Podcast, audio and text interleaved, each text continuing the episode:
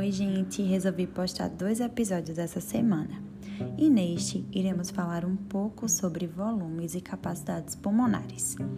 Antes de dar início ao tema principal, precisamos relembrar como funciona o mecanismo da respiração, que é um trabalho mecânico por parte dos músculos respiratórios para vencer forças de oposição, que são elas forças elásticas que se apresentam no pulmão e na caixa torácica e forças resistivas que encontramos nas vias aéreas.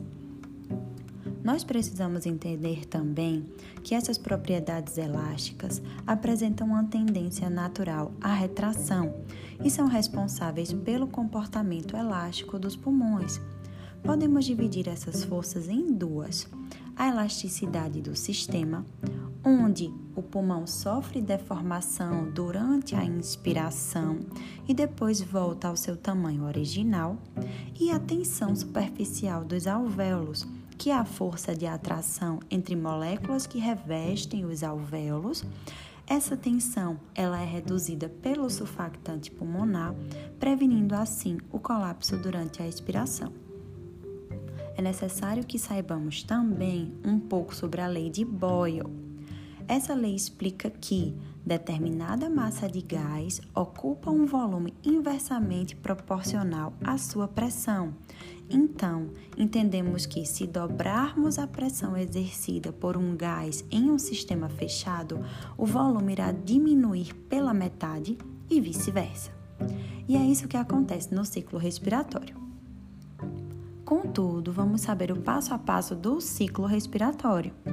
Tudo começa com a ativação da inspiração lá no sistema nervoso central, mais especificamente no mesencéfalo, e segue pela medula espinhal pelo nervo frênico, que irá inervar o diafragma, principal músculo da respiração, que se contrai juntamente com os músculos intercostais aumentando o espaço da caixa torácica e gerando uma pressão alveolar negativa, quando comparada à pressão atmosférica. Assim, o ar entra nas vias aéreas superiores até chegar aos pulmões.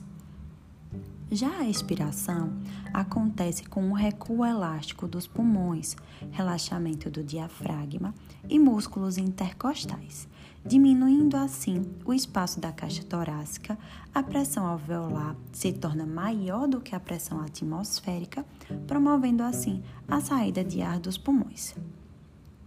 Agora nós chegamos no assunto principal: volumes e capacidades pulmonares.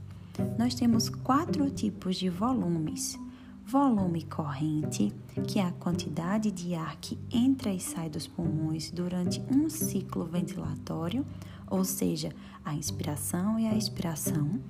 Volume de reserva inspiratório, que é a quantidade de ar que pode entrar nos pulmões após uma inspiração mais profunda Volume de reserva expiratório, que é a quantidade de ar que pode sair dos pulmões após uma expiração mais profunda, e o volume residual, que é a quantidade de ar que permanece no interior dos pulmões mesmo após uma expiração forçada máxima.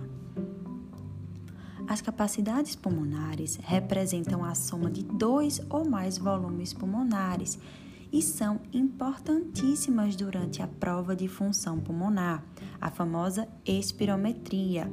Elas também são divididas em quatro. Capacidade inspiratória, que é a soma do volume corrente e do volume de reserva inspiratório. Capacidade residual funcional, que é a soma do volume de reserva expiratório e do volume residual. Capacidade vital, que é a soma do volume corrente, do volume de reserva inspiratório e do volume de reserva expiratório. E para finalizar, a capacidade pulmonar total, que é a soma de todos os volumes pulmonares. Volume corrente, volume de reserva inspiratório, volume de reserva expiratório e volume residual. Então é isso, gente. Até semana que vem. Tchau, tchau.